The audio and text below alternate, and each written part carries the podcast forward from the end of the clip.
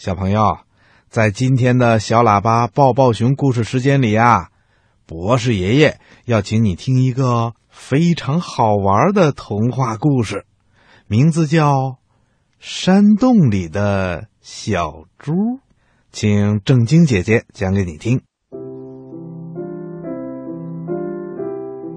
猪大婶儿有急事儿，到猪姥姥家去了。小猪只好一个人留在家里，因为他整天就知道睡觉，什么本领也没学会。结果大风把他家房子刮坏了，他心里很难过，又不知道该怎么办，就躲到了一个没人知道的山洞里，再也不想见人了。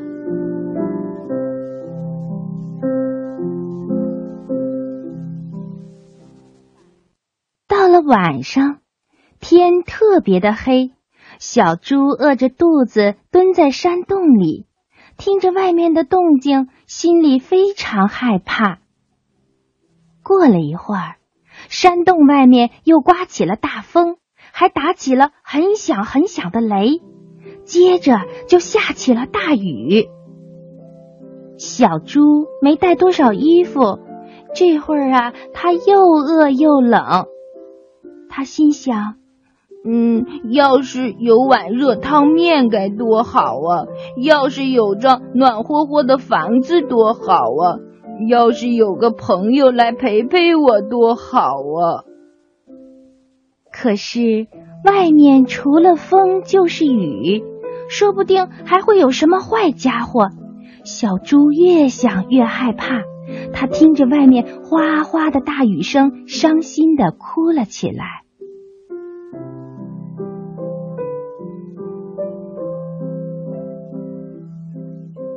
正在这时候，突然洞外传来了一阵稀里哗啦的脚步声。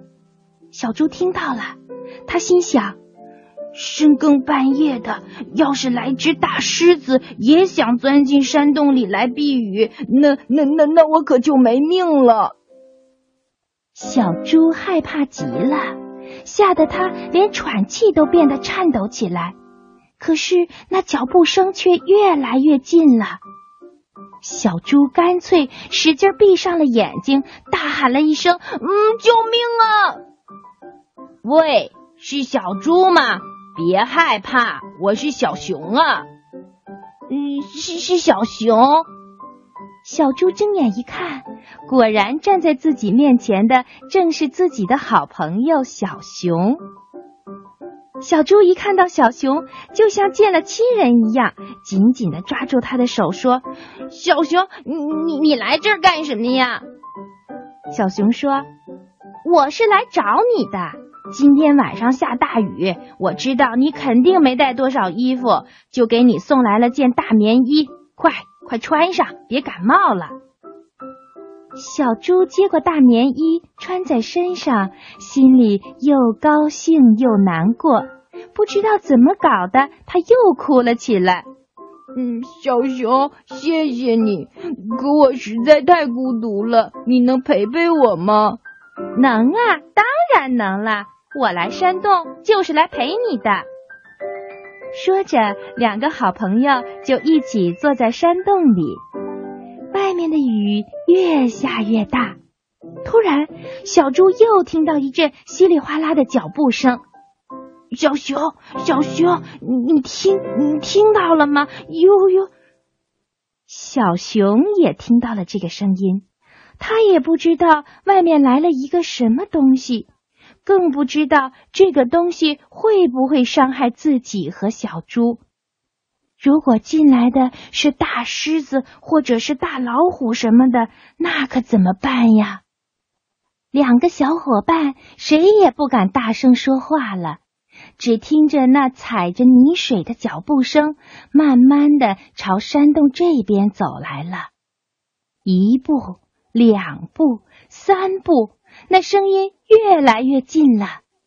小猪和小熊也越听越害怕。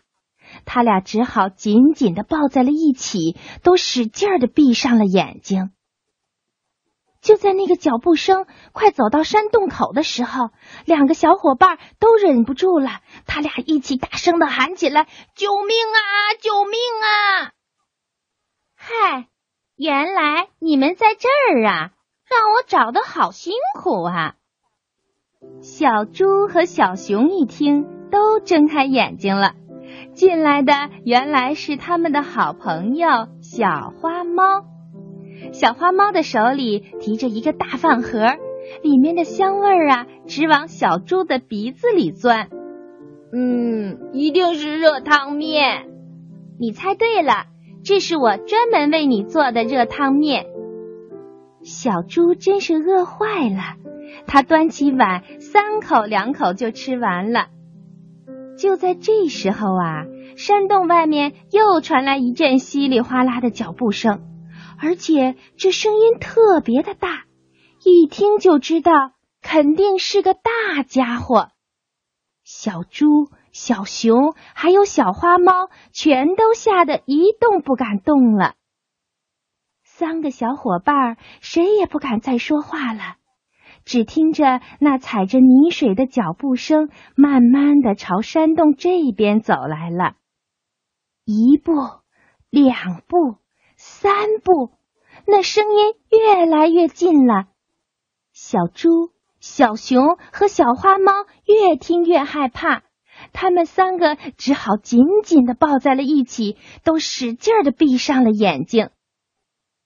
就在那个脚步声快走到山洞口的时候，三个小伙伴都再也忍不住了，他们一起大声的喊起来：“救命啊！救命啊！救命啊！”原来你们在这儿啊！小猪、小熊和小花猫睁开眼睛一看，进来的是好朋友小象。